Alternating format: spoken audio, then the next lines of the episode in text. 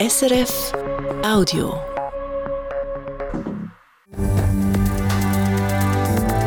SRF 1, jetzt mit dem Regionaljournal. Regionaljournal Ostschweiz mit diesen Themen am 29. Februar. Resi heisst das Hochwasserschutzprojekt im Rheintal, wo schon über einen Haufen Tisch gewandert ist. Das Ergebnis der jahrelangen Planung kann jetzt angeschaut und bewertet werden, wenn die öffentliche Mitwirkung startet. Ausnahmsweise auf beiden Seiten des Rhein. Auf österreichischer Seite ist der Novum, da kennt man Mitwirkung in dieser Form nicht. Dann die Olmahalle 1, ein Prestigeobjekt für die Olma-Messe, feiert dieses Wochenende Eröffnung. Da sind alle jetzt am Arbeiten, jeder weiß genau, was er zu tun hat. Das ist immer wieder faszinierend, wie die Rädchen anspielen. Wir sind auf dem offiziellen Rundgang kurz vor dem Eröffnungsfest mit dabei. Gewesen.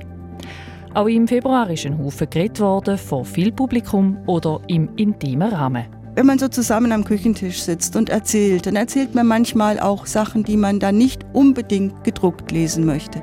Oder auch am Radio hören. Wie das tönt insgesamt, hören Sie dann in den Worten des Monats. Am Mikrofon ist Vera Eigentor. Es ist ein Jahrhundertprojekt mit dem Ziel, rund 300.000 Menschen im Rheintal besser zu schützen. Das Hochwasserschutzprojekt RESI, das ist eine Abkürzung, die für rein Erholung steht.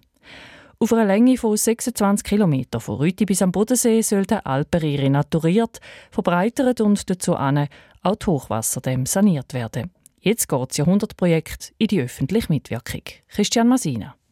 Und für da werden ab dem 11. März rund 400 Berichte und Pläne rund ums Hochwasserschutzprojekt im Internet aufgeschaltet. Mit dem Ziel, dass sich die, die wollen, über alle Details vom Projekt informieren und auch noch Ideen einbringen können, sagt Markus Mehr von der internationalen Rheinregulierung, wo im Auftrag der beiden Länder Schweiz, Österreich und dem Kanton St. Gallen und dem Land Vorarlberg das Projekt RESI leitet. Erstens sind wir transparent, legen auch alles einmal offen und, und jeder kann auf alle Dokumente zugreifen. Und das Zweite, wir erhoffen uns auch noch Input, auch noch lokales Wissen. Wissen, wo man dann allenfalls noch ins Gesamtprojekt einfließen lassen will. Ein Projekt, das 2009 ins Laufen gekommen ist. Dort mal haben die beiden Länder Schweiz und Österreich der internationalen Rheinregulierung den Auftrag gegeben, ein Projekt zu der Verbesserung des Hochwasserschutzes auszuschaffen. Neun Jahre später, nach diversen Studien und Abklärungen, ist das generelle Projekt dann 2018 vorgestellt worden. Im Kern geht es darum, dass der Rhein zwischen Rüti im Rindl und dem Bodensee deutlich verbreitert und gleichzeitig auch renaturiert werden soll. So dass künftig im Fall von viel Regen wortwörtlich mehr Wasser der Rhein ab in den Bodensee läuft und damit der Hochwasserschutz im Rindl erhöht wird. In all diesen Jahren sind gegen die 1000 verschiedene Voruntersuchungen gemacht worden. Man hat mit betroffenen Bäuerinnen und Bauern, die Land abgeben müssen, geredet, hat abgeklärt, was für Auswirkungen das Projekt aufs Grundwasser und auch auf die Trinkwasserversorgung hat, ist mit Umweltverbänden am Tisch gehockt und hat das ganze Projekt, ist gerade auch in einem Modell zu Dornbirn im Maßstab 1 zu 50 während mehrerer Monate simuliert. Und jetzt soll mit dem Mitwirkungsverfahren auch noch die Bevölkerung an Bord geholt werden, sagt Markus Schatzmann, stellvertretender Gesamtprojektleiter. Mit dem generellen Projekt im 2018 ist eigentlich die grobe äh, Projektgeometrie äh, vorgelegen. Wir haben sie jetzt in den letzten fünf Jahren natürlich müssen entsprechend vertiefen. Es hat sicher kleinere Anpassungen noch gegeben. Wird es jetzt mit dem Mitwirkungsverfahren und der Vorprüfung, die bei den Behörden läuft, auch noch geben. Das ist auch richtig. Wir wollen am Schluss ein möglichst äh, eben genehmigungsfähiges Projekt, nicht nur für die Behörden, sondern auch für die Bevölkerung so gewöhnlich daran, während in der Schweiz so ein Mitwirkungsverfahren gesetzlich vorgegeben ist, ist das in Österreich nicht der Fall. Dort gibt es die Mitsprachemöglichkeit in der Regel erst im Rahmen von einer Umweltverträglichkeitsprüfung. Im Sinne der Gleichbehandlung sollen im Fall vom Resi jetzt aber beide Seiten vom Rhein, also auch die Österreicherinnen und Österreicher, können mitreden. Nochmal der Projektleiter vom Resi, der Markus Mehr. Auf österreichischer Seite ist ein Novum, da kennt man Mitwirkung in dieser Form nicht. Ich sage immer, ja, kann Österreich ein lernen, äh, was direkt demokratische Mittel angeht. Allerdings handelt es sich tatsächlich einfach um ein Mitwirkungsverfahren, wo dann wohl eher zu kleineren Anpassungen und nicht zu den ganz grossen Änderungen am Jahrhundertprojekt mehr führen dürften. Ein Jahrhundertprojekt, das im Laufe der Zeit auch immer teurer geworden ist. Bis 2017 ist man auf Kosten von rund einer Milliarde Franken ausgegangen.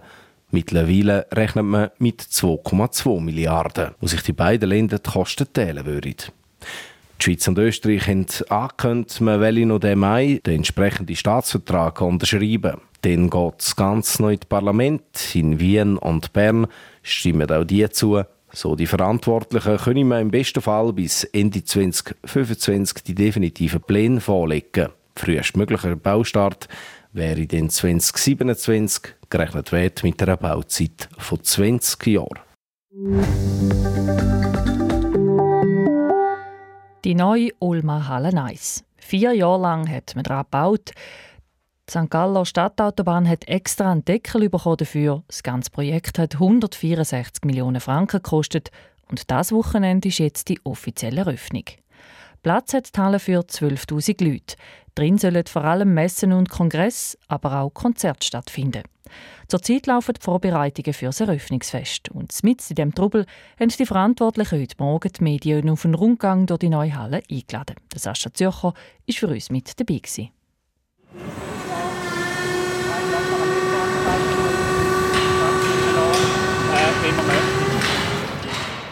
Es ist ein Gewusel aus Dutzenden Arbeiterinnen und Arbeitern. Die einen stehen mit Helm auf einem Gestell und montieren Skiwerfer, die anderen fahren mit dem Hubstapler Bühnenelement in die Halle. Da wird geschoben, dort gekämmert und mit drin Dolma-Direktorin Christine Bolt. Jetzt wird alles aufgebaut. Wir sind schon sehr weit. Wir haben bis zum Dienstagmittag Abbau, Tier und Technik gehabt. Dann geht los. Die Mitarbeitenden, die jetzt da sind, haben die meisten die Nacht durchgeschafft. Es werden Stände aufgestellt, Bühne gebaut und, und, und. Die Althalle 1 ist der Olma zu klein geworden. Die neue Halle heisst jetzt St. Galler Kantonalbankhalle. Die Bank hat sich das Namensrecht für zehn Jahre gesichert. Wie viel Geld geflossen ist, bleibt geheim. Sie ist so groß wie eineinhalb Fußballfelder. Platz hat für 12.000 Leute. Es ist die grösste Halle in der Ostschweiz, die ohne Stützen auskommt. Das sei bautechnisch eine grosse Herausforderung sagt Adrian Künzle. Er ist verantwortlich für den Hochbau des Projekts. Besonderheit von dieser grossen Halle 9000 Quadratmeter stützenfreies äh, Dach, Dachkonstruktion. Ähm, das ist sicher ein großer Teil. Wir können äh, auch die ganze Halle kann man halbieren mit einer Trennwand, dass man kann mehrere äh, Kongress-Events oder wie auch immer da durchführen gleichzeitig. Für das Dach haben 25 Spezialisten aus China ein 1230 Tonnen schweres Puzzle zusammengebaut. Die Konstruktion ist ein Stahlrohr-Baukastensystem. Das funktioniert ohne Stütze vom Boden aus. Wenn man in die Decke schaut, sieht man die weißen Rohre, die statisch sind, also die Decke stützen. Ein großer Teil ist für die Statik die weißen Elemente, die wir hier oben haben, ist eigentlich alles statisch. Äh, da ist da die, der sogenannte Raumwachwerk äh, stützenfrei gehört das, äh, gehört alles zusammen. Das ist alles aus China gekommen. Äh, alles, die ganze Haustechnik und die Beleuchtung, das ist alles noch von äh, regionalen äh, Unternehmern. Äh, die ganze Haustechnik. Ja. Vier Jahre lang ist an der neuen Halle 1 gebaut worden. Eine der grössten Herausforderungen dabei, die Stadtautobahn müssen überbaut werden. Man hat den Rosenberg-Tunnel kurzerhand 200 Meter verlängert. Für Materiallieferungen ist die Autobahn in der Nacht gesperrt und das in einer Zeitspanne von über einem Jahr. Die Neuhalle steht jetzt auf einem Deckel oben. Unten brausen Auto- und Lastwagen durch. Das finde ich eigentlich eine Pionierleistung. Also der Landgewinn ist zwar äh, finanziell noch ein bisschen eindrücklich, der kostet etwas, aber der Landgewinn macht ja absolut Sinn und ist ja, ist ja äh, und zwischendrin staune ich mich selber wieder, dass jetzt die Jahre schon um sind und dass es da gelungen ist, Bau und Betrieb so ein riesiges Gebäude pünktlich fertigzustellen sagt die Olma-Direktorin Christine Bolt. Die Halle hat 120 Millionen Franken gekostet. Dazu kommen nochmal 44 Millionen für den Autobahndeckel. Weil aber Dolma wegen der Pandemie Geld verloren hat und die Halle teurer geworden ist als geplant, ist Dolma finanziell in Schieflage geraten. Stadt und Kanton haben ein Rettungspaket geschnürt. Weil das nicht gelangt hat, ist die Genossenschaft zu einer Aktiengesellschaft geworden. Nach dem Aktienverkauf fehlt noch immer Geld in der Kasse. Doch für das gibt sich Dolma noch ein Zeit. Jetzt ging es zuerst einmal darum, die neue Halle 1 auch zu füllen. Also hauptsächlich ist ist schon eine Messehalle für alle unsere bestehenden Messen, für neue Messen, für grosse Anlässe. Also die Kantonalbank wird einen Teil von der GV hier durchführen. Wir haben weitere Firmenanlässe, die hier stattfinden. Es geht echt darum, das Gelände zu ergänzen. Also die Althalle 1 ist wirklich nicht mehr schön, nicht mehr marktfähig. Wir haben gefunden, wir brauchen eine neue und machen sie ein bisschen grösser, um die Wettbewerbsfähigkeit von der Ulmer Messe und von der Ostschweiz zu stärken. Die neue Halle bietet nicht nur für Dolma, OFA und Tier und Technik neue Möglichkeiten. Auch neue Messeformate wollen wir ausprobieren. Und eben vermehrt auch Sportanlässe oder kulturelle Veranstaltungen durchführen. Zum Beispiel Konzert, wie das Wochenende bei der Eröffnung, sagt Christine Bold und läuft zielstrebig durch die Halle. Jetzt laufen wir mal Richtung Hauptbühne. Aber wenn wir ein bisschen aufpassen, dann kommt uns noch eines entgegen, Hubstapler und Zeug. Ja, genau. Das sind alle jetzt am Arbeiten. Jeder weiß genau, was er zu tun hat. Das ist immer wieder faszinierend, wie die Rädchen anspielen. Und da vorne ist dann so quasi die VIP-Empore. Äh, da laufen wir auch drauf vorbei. Das sind dann die Wichtigen. Ja, alles sind wichtige Menschen. Also alle, die kommen, sind uns sehr wichtig. Und damit dann auch die Akustik stimmt in der Halle, vom Boden bis zu der Decke, sind es doch 14 Meter Höhe, hätte man sich schon müssen etwas einfallen lassen. Dass es nicht zu laut wird und kein Hall gibt, haben wir spezielle weiße Vorhänge links und rechts an der Betonwand aufgehängt, sagt einer von der Bauleiter, Adrian Künzle. Die Vorhänge hier oben, die hängen, das ist natürlich auch ein grosser, ein grosser Mehrwert für Dolma, auch wegen der ganzen Akustik wo man da äh, sehr verbessert hat. Das ist auch die Rückmeldung aus der Tier- und Technik der Aussteller, dass sie sehr gut war. Das Raumklima und die Akustik in dieser Halle ist also sehr ähm, ausstellerfreundlich. Nicht nur für Aussteller, auch für Musikliebhaber soll es eine gute Sache werden. Konzerte von nationalen und internationalen Rock- und Popbands könnte nämlich ein neues Geschäftsfeld von der Ulmer Messe werden. Oder, wie es Direktorin Christine Boll sagt. Das ist eine Idee. Wir würden gerne, da fangen wir aber sicher klein an und äh, zusammen mit den Veranstaltern den Markt ein bisschen aufbauen. Ob sich die neue Halle 1 also auch für grosse Live-Konzerte eignet und so Geld in die Kasse spült, Geld, Ulmer Messe ja gerade dringend braucht, das wird sich das erste Mal so richtig das Wochenende zeigen.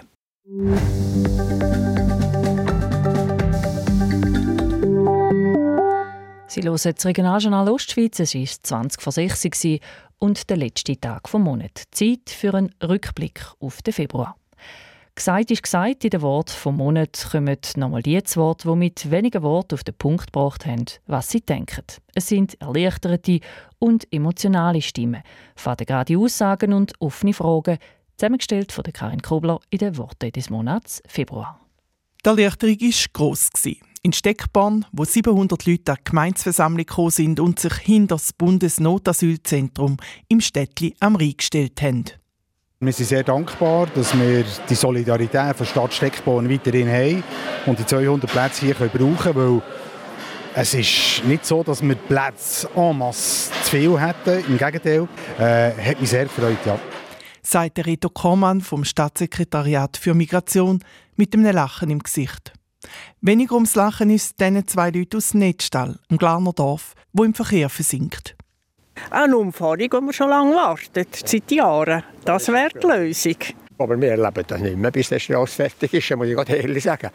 Netztal versteckt im Verkehr. Eine Entlastungsstrasse hat zwar kurzfristig geholfen, dass sich die Lastwagen nicht mehr durch Quartier zwängen, dafür staut es jetzt auf der Hauptachse. Eine Lösung mit einer Umfahrungsstrasse in weiter Ferne. Lösungen die sucht man im Sendegebiet für einige Themen. Nicht nur für den Verkehr in Netzstel und Schlafplätze für Asylbewerberinnen und Asylbewerber. Eine Lösung braucht es auch fürs Wild im Schweizerischen Nationalpark im Engadin.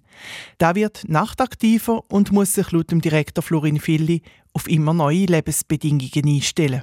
Und der Mensch muss sich vielleicht in zunehmendem Maß auch ein bisschen einschränken und äh, den Tieren auch ein bisschen Raum zum Leben lassen.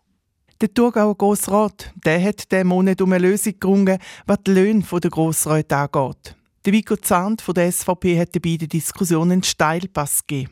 Dieses Amt als großer Rat kann man auch als ein entschädigtes Ehrenamt oder Hobby betrachten. Den Steilpass angenommen haben Brigitte Kaufmann von der FDP und Ueli Fisch von der GLP.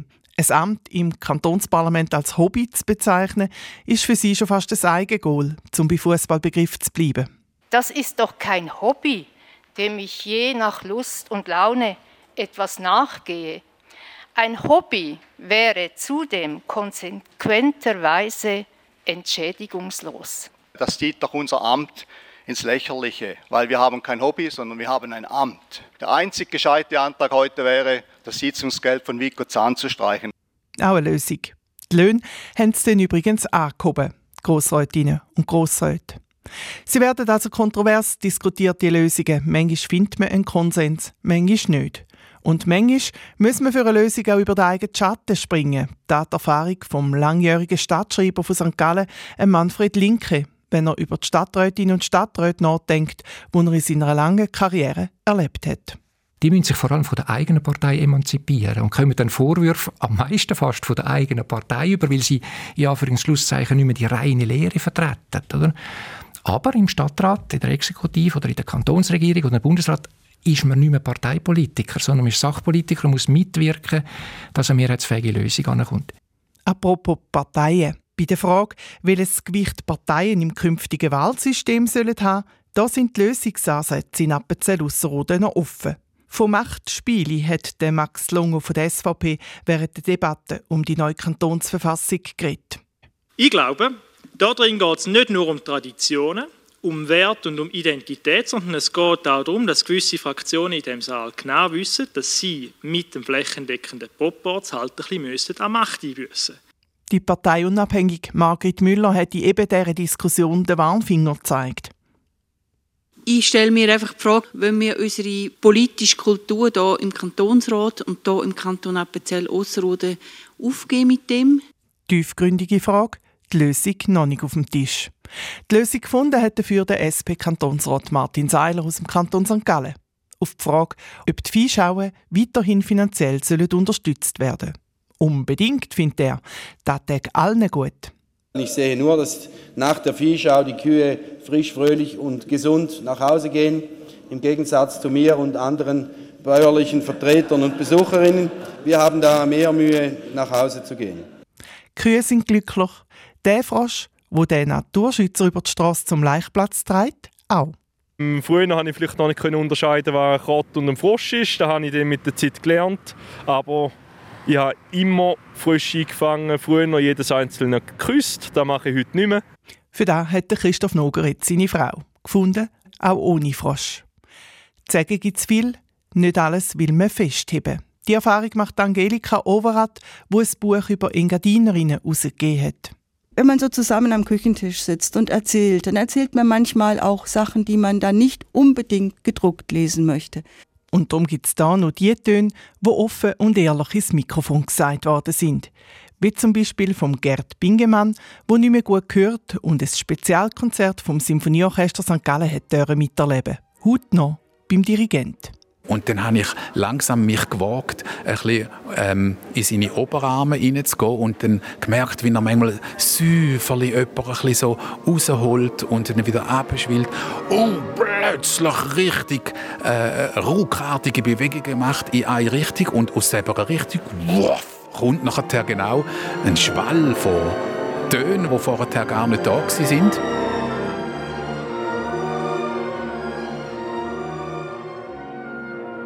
Töne aus dem Februar, das sind die Worte vom Monat Februar, zusammengestellt von der Karin Kobler. Es wird 5 vor 6 sein, was heute Schlagzeilen gemacht hat, hier nochmal in der Zusammenfassung. Das Hochwasserschutzprojekt Resi im Rheintal geht in die öffentliche Mitwirkung. Ab dem 11. März können 400 Berichte und Pläne online angeschaut werden und die Bevölkerung kann ihre Meinung dazu abgeben. Auf einer Länge von 26 km von Rüti bis am Bodensee soll der Alperi renaturiert, verbreitert und dazu auch die Hochwasserdämme saniert werden. Gerechnet wird mit Kosten von insgesamt 2,2 Milliarden Franken. Resi ist eine Abkürzung und bedeutet rein Erholung, Sicherheit. Die St. Galler Stadtwerke sollen mehr unternehmerischen Spielraum bekommen. Für das will der Stadtrat den Energieversorger, wo heute eine von 40 Dienststellen in der Stadt ist, in ein selbstständiges Unternehmen umwandeln, wo zu 100 Prozent der Stadt gehört. Auf dem Energiemarkt müsse man flexibler sein und das sei bei diesen Strukturen, wie sie heute sind, nicht möglich, findet der Stadtrat. Im Sommer kommt der Vorschlag ins Parlament. Am Schluss entscheidet das Stimmvolk. Die Altbundesrätin und ehemalige Regierungsrätin von Appenzell Innerrhoden, Ruth Metzler, will neue Präsidentin von Swiss Olympic werden. Sie ist die erste Kandidatin, die sich um die Nachfolge vom aktuellen Präsidenten Jörg Stahl bewirbt und ist vom Leichtathletikverband nominiert worden. Ruth Metzler ist von 2005 bis 2008 auch an der Spitze der Schweizer Sporthilfe. Seit dem Erdrutsch Schwanden im Kanton Glarus vor einem halben Jahr ist rund 1 Million Franken an Spendengelder zusammengekommen. Laut der Spendenkommission kommen immer noch Gesuche von Betroffenen rein. In vielen Fällen geht es um den Hausrat, der nicht immer versichert ist. Noch immer ist ein grosser Teil vom Rutschmaterial am Hang oben. Experten schätzen, dass bis jetzt ein Drittel von allem zu Tal ist.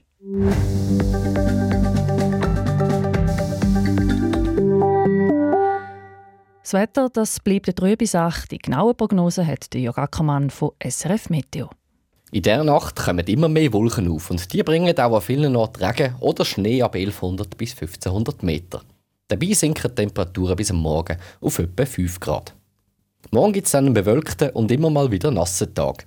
Im Thurgau und am Bodensee gibt es dann am Nachmittag immer längere trockene Phasen und am Abend da regnet es oder schneit es noch, vor allem im Sarganserland, mit einer Schneefallgrenze, die zum Teil auf 1000 Meter herabkommt. Die Höchstwerte liegen bei etwa 9 Grad. Am Wochenende scheint dann mindestens zeitweise die Sonne und es ist meistens trocken.